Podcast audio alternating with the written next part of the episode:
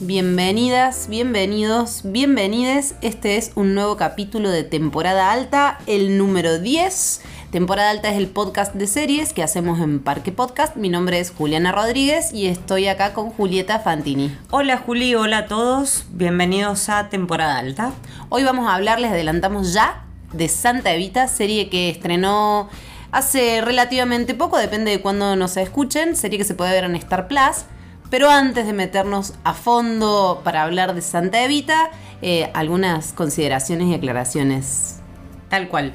En principio, saben, ya si nos vienen escuchando, que este es un proyecto colectivo donde no solamente pueden escuchar temporada alta, sino que hay otras series de podcast como Demasiado Libros, si quieren adentrarse en el mundo de nuevas lecturas, descubriendo China, para conocer ese país tan grande A-Brother, que sigue con la historia de países, otra potencia de Estados Unidos, y eh, otros estrenos que se ven muy pronto. Y si nos escuchan habitualmente, es algo que decimos, pero no está de más repetir que pueden hacer su aporte mensual en términos de dinero para que Parque Podcast subsista, así que se metan en parquepodcast.com y allí se pueden suscribir a la web. Eh, una pequeña coda, vengo escuchando varios podcasts eh, de nuestros compañeros y compañeras. Eh, Demasiados Libros tiene un capítulo muy reciente en el que Guido, que es el host de ese pod, entrevista a Eugenia Almeida, autora de varios libros, pero cuyo libro más reciente es Desarmadero. Libro recomendadísimo y el podcast también. Y bueno, de Descubriendo China, soy medio fan yo. Sí, Así que escribiste una nota al respecto. Me gusta mucho ese podcast. Así que bueno, dos solamente de todo lo que hacen colegas y amigos y amigas nuestras también en Parque que recomendamos. Ahora sí, el capítulo número 10. Una novela que nació muerta, le dijo, dijo en realidad Tomás Eloy Martínez justamente en Santa Vita y me parece interesante antes de discrepar intensamente sobre esta serie porque sé que a vos te gustó y a mí no tanto. Me gustó con unos peros, pero me parece que me gustó más que a vos. Bueno, al revés. A mí no me gustó y tengo unos peros que dicen que sí. Eh, hablemos un poco de Tomás Eloy Martínez y hablemos del libro y hablemos de la importancia de Santa Evita en eh, el panorama, ¿no? Y que creo que ahí es donde juega algo casi emocional e intelectual que tiene que ver con las grandes expectativas respecto a la adaptación de este libro de como le dicen, y lo que efectivamente pasó, ¿no? A mí me pasó algo mm, muy curioso, que es que no leí, hay muchísima gente que leyó Santa Evita cuando se publicó, esto fue en el año 95, si no me equivoco, no la leí entonces, es una lectura que fue iniciática para muchas personas, o que mucha gente la hizo, en o por lo menos gente de nuestra generación en el secundario, yo la leí el, a principios de este año, la flasheé, porque nunca la había leído, y me pareció una novela increíble, y tengo una sensación, esto también es una sensación, de que es una novela que si bien fue muy exitosa en su lanzamiento, vendió muchísimos ejemplares, fue elogiadísima, no sé, desde por Gabriel García Márquez hasta por otros escritores, eh, escritores que formaban parte del boom latinoamericano, movimiento literario con el cual Tomás Eloy Martínez estaba muy cercano, escritor que venía del periodismo, que cruzaba literatura con periodismo y que trabajó mucho en la non-fiction, este género que de, capote en adelante se trabajó mucho y en Latinoamérica también. La leí ahora, de, grande. Me gustó muchísimo y tengo, esta es mi sensación, de que en el canon, que, en el canon, si es que existe tal cosa, quedó medio perdida. Argentina, decís. Argentina y latinoamericana, quedó media perdida. ¿No? Fue una novela muy exitosa, eso nadie lo niega, pero fue como quedando mezclada, perdidas, mm, ahí media, entre otras novelas que todavía son las novelas que cualquiera enuncia o, enlista cuando tiene que hablar de los grandes libros de, cierta generación de escritores latinoamericanos. Hay algo fundamental que vos acabas de mencionar y que creo que dio lugar a, a reavivar viejas disputas y a generar nuevas, que tiene que ver con la non-fiction. O sea, y hablamos claramente de literatura.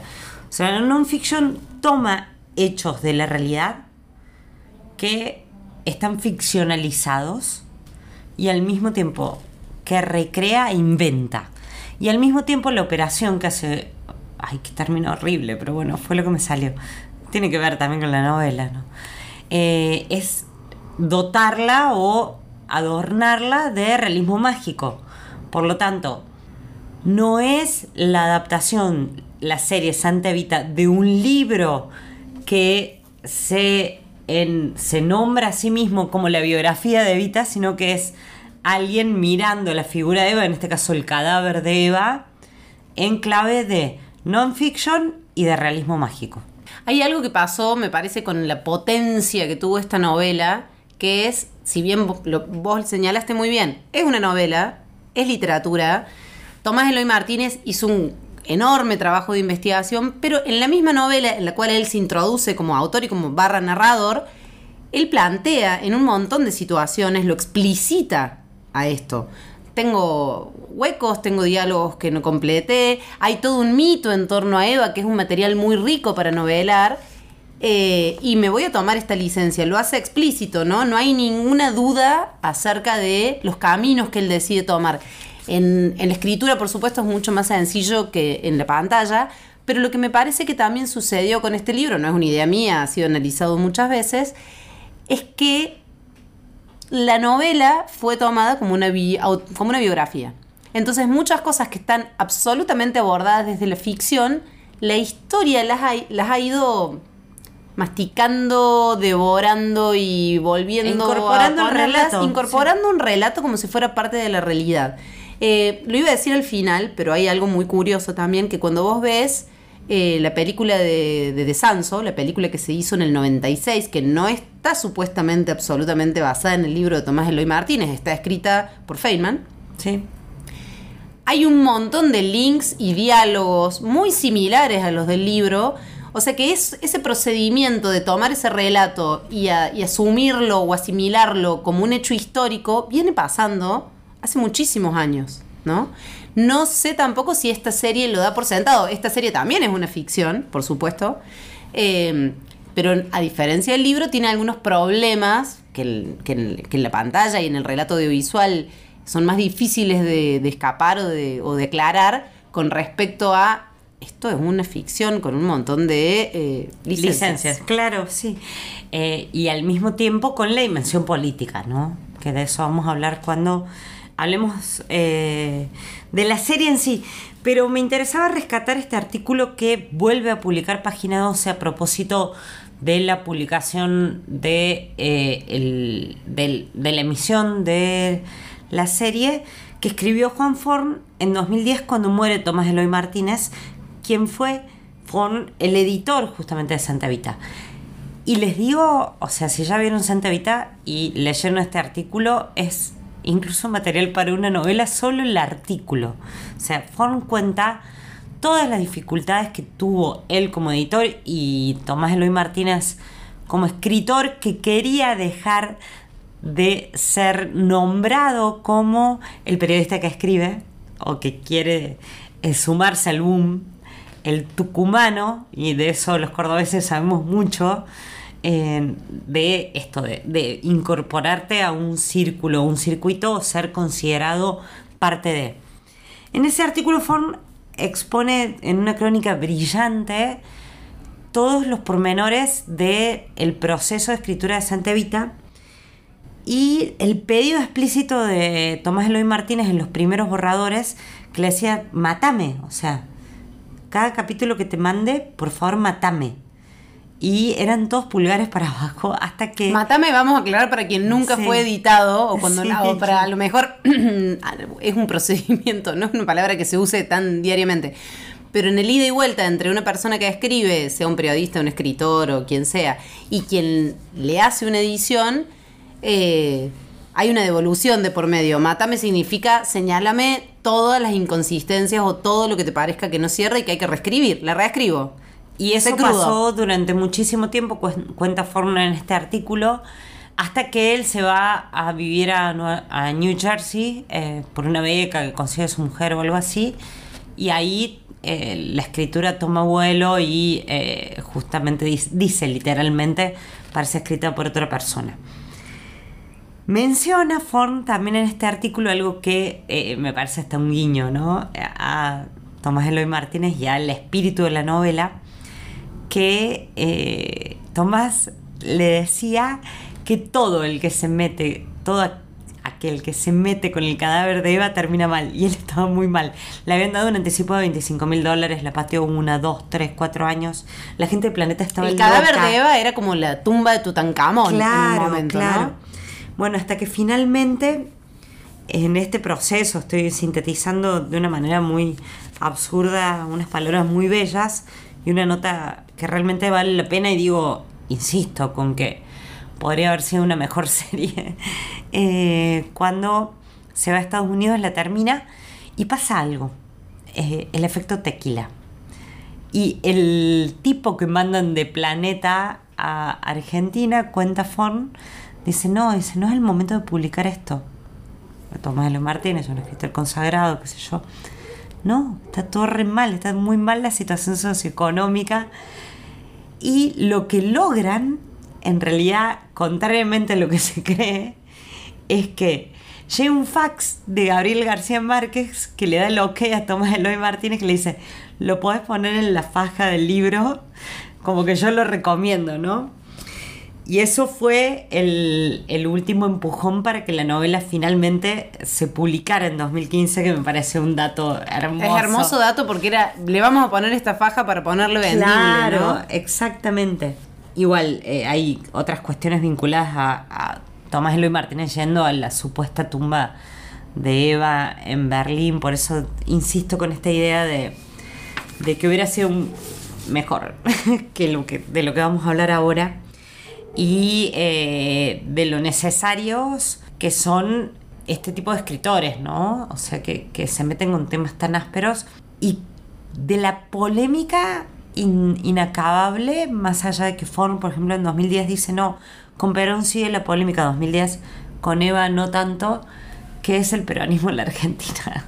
Ese universo, el portal de Narnia que se abre cuando uno empieza a hablar de peronismo en Argentina. Eh. y cuando uno habla de Eva Perón también, digo, Eva Perón, por supuesto, es una figura clave para discutir, pensar, entender este fenómeno, no se me ocurre otra palabra, este movimiento que es el peronismo y todas las aristas de las cuales uno puede pensarlo y cómo se actualiza y se reactualiza. También es interesante, a mí, por ejemplo, hablaba con, con amigos y amigas que habían leído en el momento en que lanzaron Santa Evita y me preguntaban, ay, ¿cómo es leerla hoy? ¿Cómo Claro. leerla hoy? ¿Cómo es la experiencia de lectura hoy? Y a mí al menos me pasó que la experiencia de lectura, si bien el peronismo es algo que seguimos discutiendo y repensando, fue absolutamente ficcional. Absolutamente. Y la distancia que pasó entre los acontecimientos y la publicación y mi momento de lectura permitió también hacer eh, un abordaje del libro. eh, digo, no me puse a analizarlo, simplemente lo leí como una lectura Claro. curiosa, muy despojado, absolutamente despojado. Despojado de encontrar, bueno, de, de estar pidiéndole al libro que tome una postura. Pero es que ahí está la, la clave, me parece, eh, de lectura, más allá de la redundancia, que este tipo de, de ficciones eh, depende de tu vínculo hasta familiar eh, con el peronismo, lo que te dispone de una manera u otra. Tanto vos como yo eh, no somos políticas, ni, ni mucho menos somos unas personas extremadamente políticas, o sea, o consideramos que la política es una dimensión de nuestras vidas o la vida es política. Y así todo no tenemos una posición ni pro-peronista ni antiperonista. O sea, en, tampoco Corea del Centro, pero decir, eh, no, no la militamos desde ninguno de los dos eh, extremos. Pero es imposible abordar Santa Evita si no te paras en alguno de los dos lugares. Ahora sí, hablamos Hab- de la serie. hablemos Vos- de la serie. eh, sí, Van a venir a prepararla, por favor esperen afuera. Usted no puede seguir adelante Yo con también le hice una promesa a su hija y voy a cumplirla. A usted Dios lo va a castigar. El cadáver de Eva Perón es ya absoluta y definitivamente incorruptible. La convirtieron en una momia. Te preguntarás por qué te dije lo que te acabo de decir. Porque me parece que la serie, más allá de que vos seas una profunda antiperonista, carece absolutamente de política. O sea, una serie que toma la dimensión ficcional y, y mágica y se queda ahí.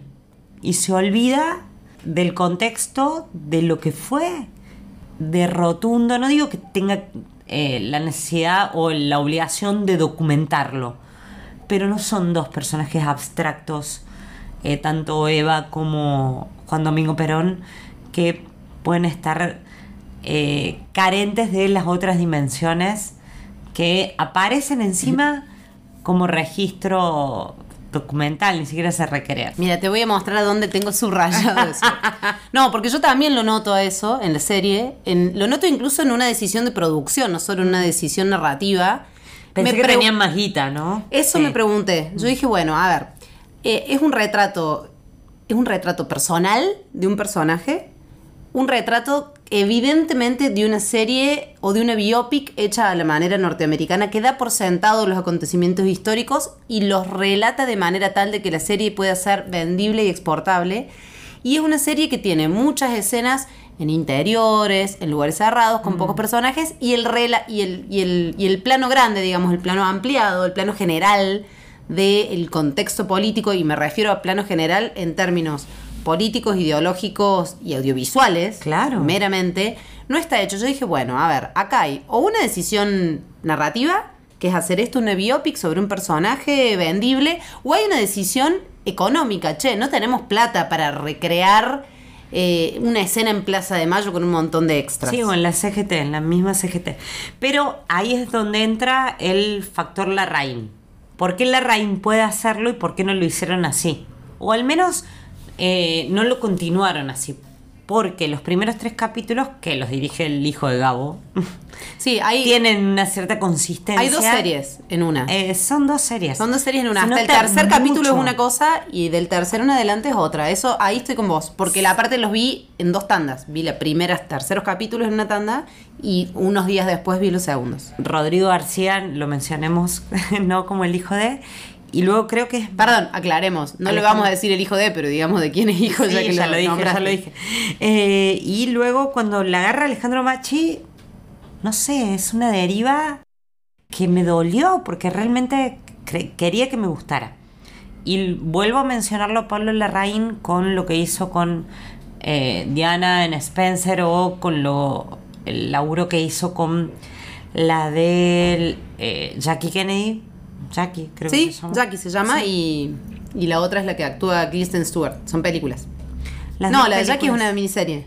No, ¿O no, también es una Ah, película. es una película, no me acuerdo. Digo, bueno, por ahí tal vez a tomar un acontecimiento eh, y listo. O cambiar el punto de vista, porque Lo que pasa es que una cosa es tomar un acontecimiento para una película de una hora y media y otra cosa es exprimir un acontecimiento. O sea, un momento en, en la película de Lady Di es el momento en el cual ella decide separarse y comunicarse de Sí, luego el al fin de mundo. semana. Su fin de semana de, definitorio en términos de por qué decide separarse del príncipe. Pero vos podés contar eso en una película de de una hora y media. No podés hacer una serie de seis capítulos sobre un episodio tan breve. Es muy difícil, podés, pero en términos de series mainstream es muy complejo. me refiero al punto de vista, más que al- a la cuestión de la extensión, Está pero bien. bueno, lo, lo podemos discutir.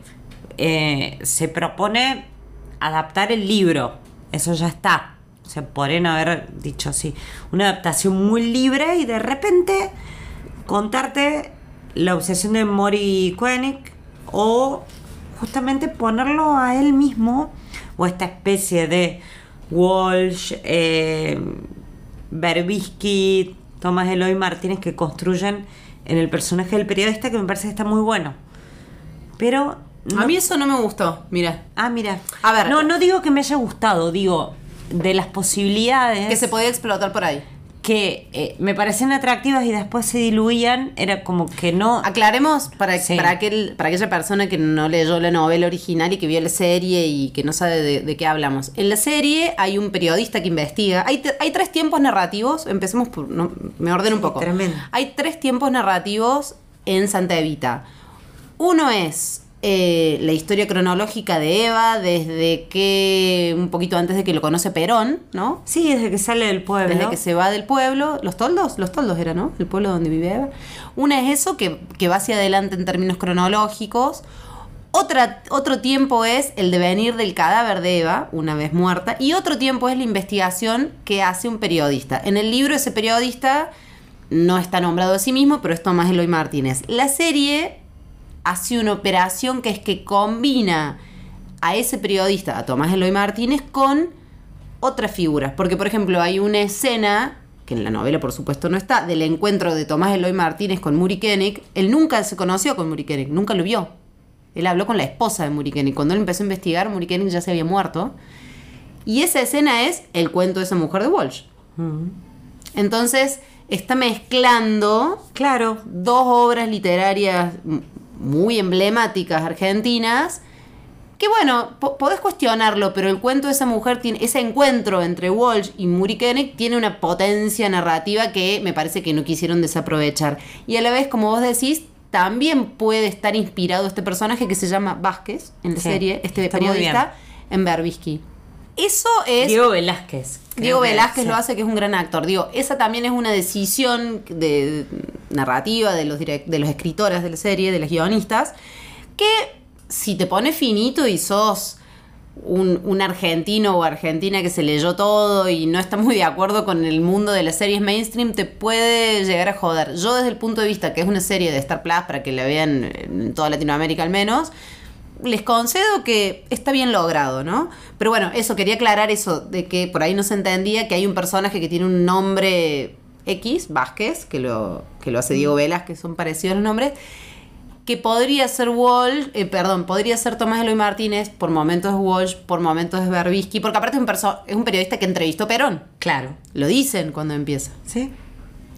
Y tanto Berbisky como Tomás Eloy Martínez lo entrevistaron, Exacto. ¿no? Fueron muchas lecturas a partir de esto. Creo que también es eso, es como un regreso a, volver a pensar ciertas cuestiones vinculadas con eh, el amor que despierta Eva. Acá hay un bar, estamos grabando en un espacio, hay un bar a media cuadra donde los jueves a las 7 de la tarde eh, te ponen un capítulo de Santa Vita. Y eh, esto es una serie hecha en medida de la venta de un mercado internacional. O sea, de eso no hay duda. Ah, coincido absolutamente. Eh, y creo que intenta disputar, digo, ya que hablamos de peronismo y de sentidos y de cómo se alinean ciertas cuestiones, ¿no? Dentro del mismo peronismo, quienes son peronistas de Perón o eh, eh, de Evita.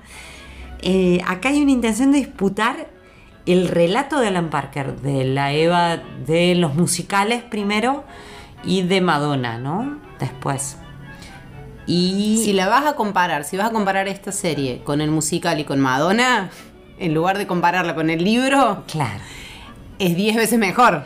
por eso digo que ahí es donde me pongo un poco más compasiva con Santa Evita y digo, ah, bueno, bien, está todo bien. Eh, no sé si lo va a lograr, ¿no? No sé eh, cómo le ha ido con las visualizaciones, ya creo que estrenó hace dos o tres semanas. Pero La sombra del libro de Tomás Eloy Martínez, insisto, yo lo leí dos veces, lo leí, ¿no? En su momento, dos o tres años después lo volví a leer, ahora se come, se come la serie. Pero eso es una experiencia para una persona que haya leído Sí. el libro. La mayoría de la gente no lo leyó y puede acceder de una manera más un poquito más despojada. No así si sos un espectador argentino es muy difícil entrar de manera despojada a un relato histórico tan clave. Claro. Eh, igual, yo qué sé yo, ve- venía viendo comentarios de los típicos comentarios en redes sociales o en los medios que dejan los lectores que no tienen, no saben, mucha gente no sabe ni que existe un libro que se llama Santa Evita y por qué se llama Santa Evita. Claro. Y me dio Se mucha llamaba gracia. La Perdida, ¿eh? Sí. Sí. Pero me dio mucha gracia como hoy ponerle ese título a una serie, que no es más que la réplica del título de una novela, sigue despertando el encono, la ira y el odio y el antiperonismo Sí. histórico que hay en este país, porque dan por sentado que este título alude a una especie de panfleto, ¿no? Exacto. Y está la otra, la otra mirada que dice, no, en realidad es un relato re gorila porque Tomás Eloy Martínez, bla, bla, bla. Bueno, en fin. Eh, no entremos en la grieta. O ¿Qué te sí. gustó de la serie? Ha- ha- Hablemos de lo que nos gustó y después hablamos de lo que no nos, no nos cierra. Si te gustó algo, si es que algo te Mm, Sí, gustó. Sí, sí, claro, claro, me gustó, obviamente, que me hubiera gustado un relato, no toda esta cuestión que se diluye en los flashbacks, que me gustó Alterio, no lo puedo creer porque es un actor que detesto, me gustó, me gustó en su interpretación de Mori Koenig. Eh, Es Ernesto Alterio, claremos, hijo. Estamos Hijo. hablando de muchos hijos de, hablando en esta Sí, serie. claro, Hijo de serie- Héctor Alterio. Una serie plagada de hijos de. Eh, y me gustaron las licencias. Me gustó Natalia Oreiro. A mí no me gustó. Ya te voy a Claro. contar por qué no me gustó. Ya decimos por qué, sé que es un problema. Me gustó Diego Velázquez. eh, me gustó el retrato de esa redacción a principios de los 70. Eh, me pareció muy torpe. Eh, también entiendo que, que es para. O sea, no puedo explicar. Es imposible explicarle a un eh, espectador de, no sé, Costa Rica o Brasil o no sé, Emiratos Árabes. No sé si está la plataforma ahí. ¿Cuál era el conflicto? O sea, el conflicto, por ejemplo, que tiene el personaje de Vázquez con, con su mujer militante, ¿viste? Ese, bueno, te van a explicar los 70 en Es que Argentina tenés que hacer también. una serie de dos episodios Eh, no, y no sé claro. si la lograrías si te dispersas tanto. Yo ahí por Tenés eso que adaptar la voluntad de Caparrós y Anguita y en realidad Ahí por hacer es- por 20 eso años yo- en serie. Por eso yo te discuto un poco las los huecos de contexto histórico y político que tiene la serie. Pero no porque el para 17 hacerlos de bien. octubre. Bueno, pero lo- no, es- no está porque no pusieron los extras, pero está narrado en escena, como una tragedia griega. La, la griega, la muerte no sucede en escena, te la cuentan, está contado. Bueno, pero no, no les mostrame, daba no el presupuesto cuentas. para llenar la plaza de mayo. Mostrame, no me cuentas, hay demasiado diálogo en habitaciones. Me bueno, eso, eh, bueno, yo ahí, a ver, voy a decir lo que a mí me gustó de la serie. Eso, la objeción que vos tenés que me parece válida, la entiendo desde el punto tal de que entiendo que es una serie hecha por un mercado internacional y que realmente hacer un relato del contexto político de lo que significó el peronismo en los años 40 y 50, o sea, lo que partió del siglo XX en Argentina, no te alcanza una serie de seis capítulos para contarlo y probablemente lo hagas muy mal. Entonces entiendo que el camino que eligen por una cuestión comercial, seguramente de marketing y de mercado, y también por una cuestión de dinero, o sea, por más de que haya tenido plata la serie, hay que tener muchísima para poder narrar eso en escena, entiendo que dijeron, bueno, vamos a hacer este recorte y lo vamos a hacer bien. Algo que a mí me gustó mucho, voy a decir lo que me gustó y después tengo No, mil bueno, pero eh, otra. Eh, ¿Para qué me metes el conflicto eh, conyugal o que sea el que sea del periodista? ¿Para qué me abrís esa puerta? Eh, ¿Para qué me insinúas cuál era el clima de época o la- los conflictos personales políticos de Vázquez? Si no me va a contar algo un poco más concreto, ¿viste? O sea, todo bien, es la historia de su obsesión. Pero me abrís la puerta. Yo lo entendí como la historia de su obsesión y mostrarte un poquito lo que pasaba. A mí la serie, te digo, lo que más me gustó es que hicieron un recorte de todas las aristas que tiene el, el libro de Tomás Eloy, que es contarte una relación, un vínculo. El vínculo entre Eva Perón, barra cadáver de Eva Perón, y el coronel Muri Koenig. Eso, que es una de las cosas que mejor logra Tomás Eloy Mar mejor logra. Estoy hablando con las manos como Evita, no se me ve, pero lo juro.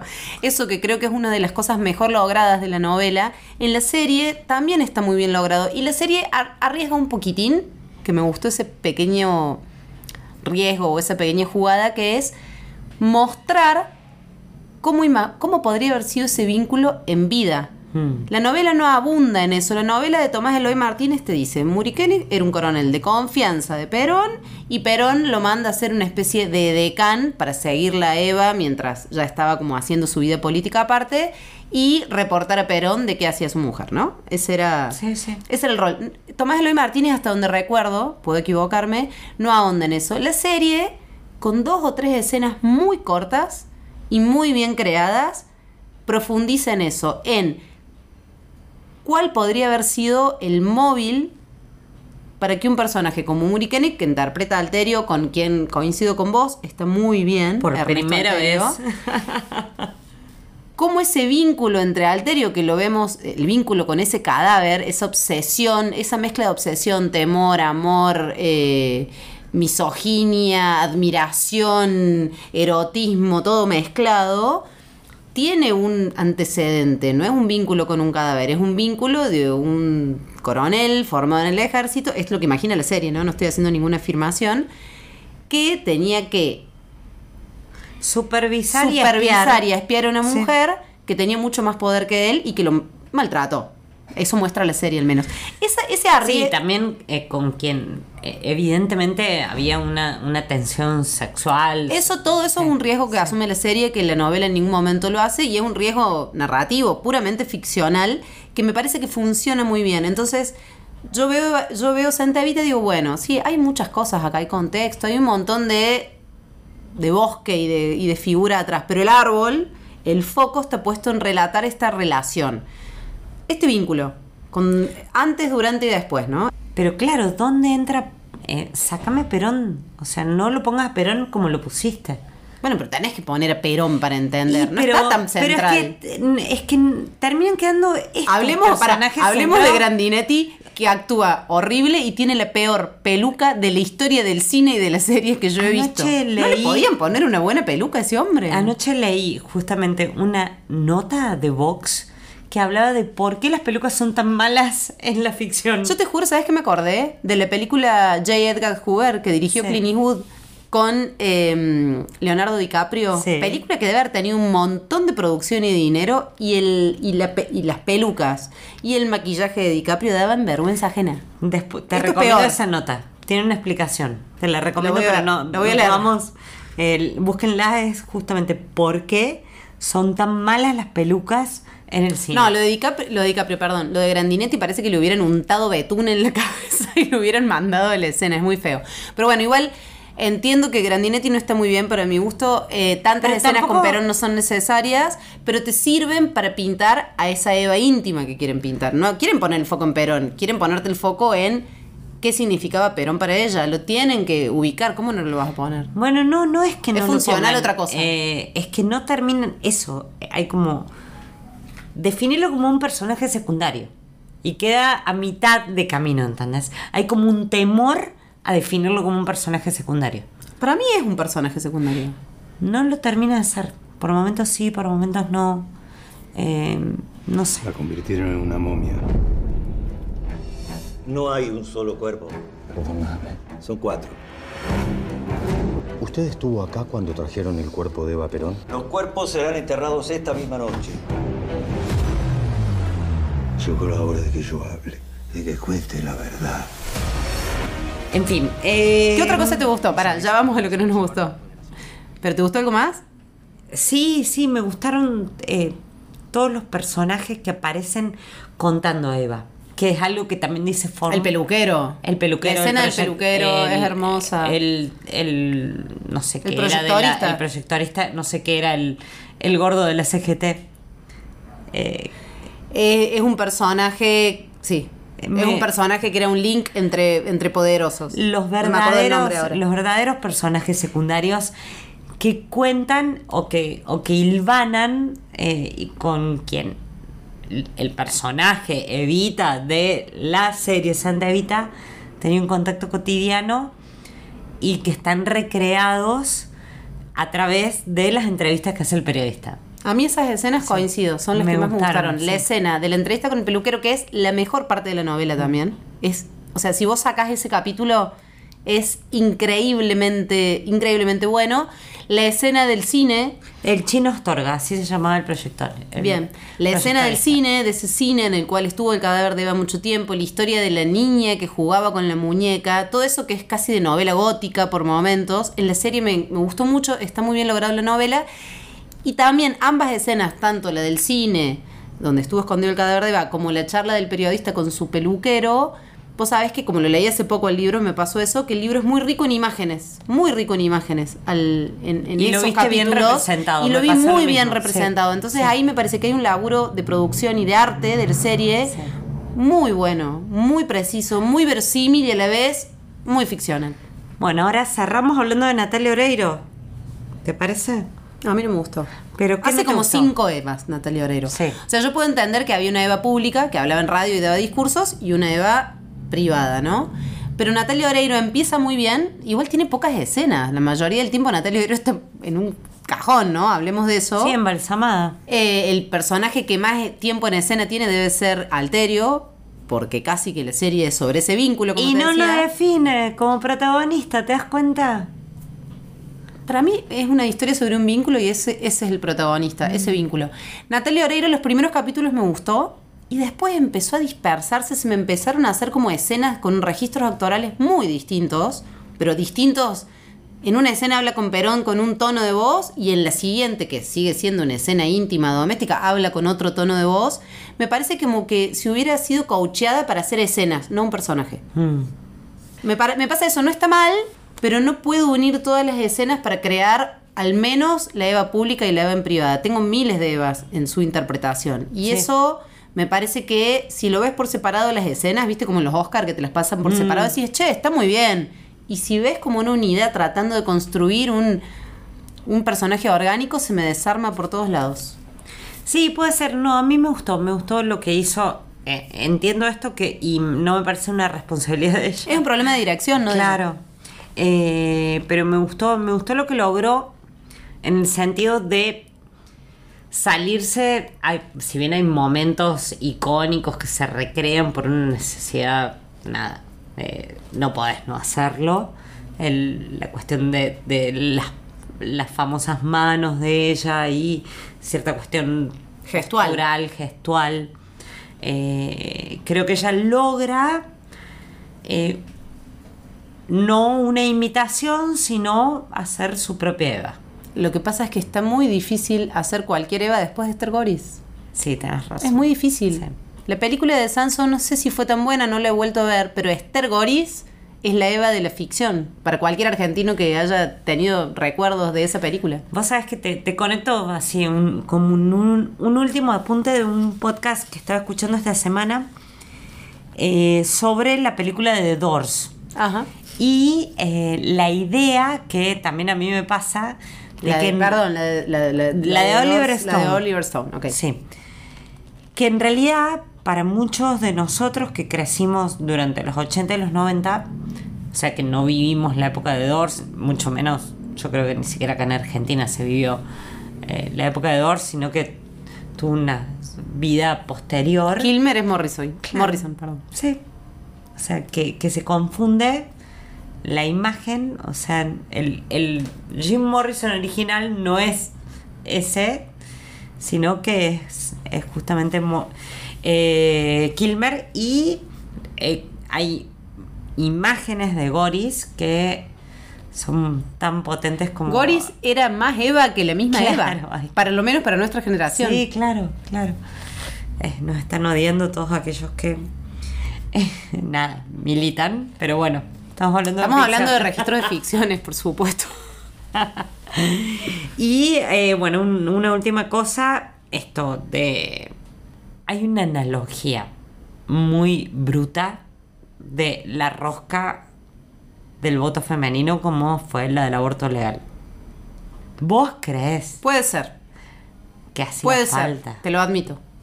Hacía falta. Pero eso es un gesto anacrónico que yo a algunas ficciones se lo perdono, que es contar un relato que tampoco te está diciendo lo mismo que no es una, no es una biografía de Eva Perón, punto número uno, ya lo dijimos, y tampoco necesariamente todos los relatos que toman un hecho histórico responden a necesariamente a la manera en la que se entendían ciertos temas en ese momento. En algunos casos me parece burdo, en otros no tanto. Me empecé a amigar con ese recurso que lo están usando mucho.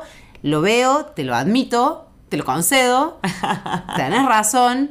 La militancia no, no nos consta que haya sido así, pero no importa si nos consta o Logró, no. logró, lo que vos decís logró es que el voto hay algo universal y el voto de la mujer. sin dudas. eh, sin dudas. Lo que vos decís Pero es que hay un gesto medio demagógico a la hora de contarlo como con las claves con las que Exacto. narramos el aborto legal acá. O la militancia por eso. Puede ser. Fue, fue igual. Le da un poco de épica, ¿no? Le da una épica para espectadores jóvenes. Pero Exacto. sí, puede ser. Tantos guiños tenían que hacer. Yo igual me, me enojaba mucho eso cuando veía ficciones y últimamente lo empecé a aceptar. Dije, bueno, hay anacronismos en términos de la manera de entender algunas ideas desde, el- desde la vida contemporánea que tenemos a la hora de narrar cosas de antes. Pero bueno, no me bueno, molestan tanto. podemos coincidir en que eh, es una serie muy rica en imágenes, en dispara un montón de ideas, eh, te lleva a profundizar un montón de lecturas, yo lo he hecho. Y me parece que tiene esta intención, ¿no? Ojalá hubieran tenido más plata de construir un nuevo mito sobre el mito del mito. No sé, algo muy meta, ¿no? A mí me parece que podría, daba para más, podría haber sido otra cosa, podrían habérselo jugado más. Eligieron, no sé por qué, no sé si fue por una cuestión presupuestaria o por una cuestión de relato, de lo que eligieron contar, quedarse en algo más chiquito. Dentro de lo- del recorte que eligieron hacer, no sé por qué lo hicieron, para mí no está tan mal, esperaba más. Coincido. Este fue el capítulo 11 de temporada alta. Mi nombre es Julieta Fantini, estoy con... Juliana Rodríguez, Nos volvemos a encontrar muy pronto. Que tengan un lindo día, noche, tarde, el momento en el cual nos estén escuchando. Qué bueno que llegaste hasta acá. Te contamos que somos una productora que se sostiene y crece con el aporte económico de sus oyentes. Si te gusta nuestro contenido, te invitamos a formar parte de este proyecto con un pequeño aporte mensual. Si podés hacerlo, nos das una gran ayuda para seguir produciendo más y mejores series. Ingresa a parquepodcast.com barra suscríbete y acompáñanos en este viaje. Además, si te gustan los contenidos, no te olvides de seguirlos y calificarlos en Spotify.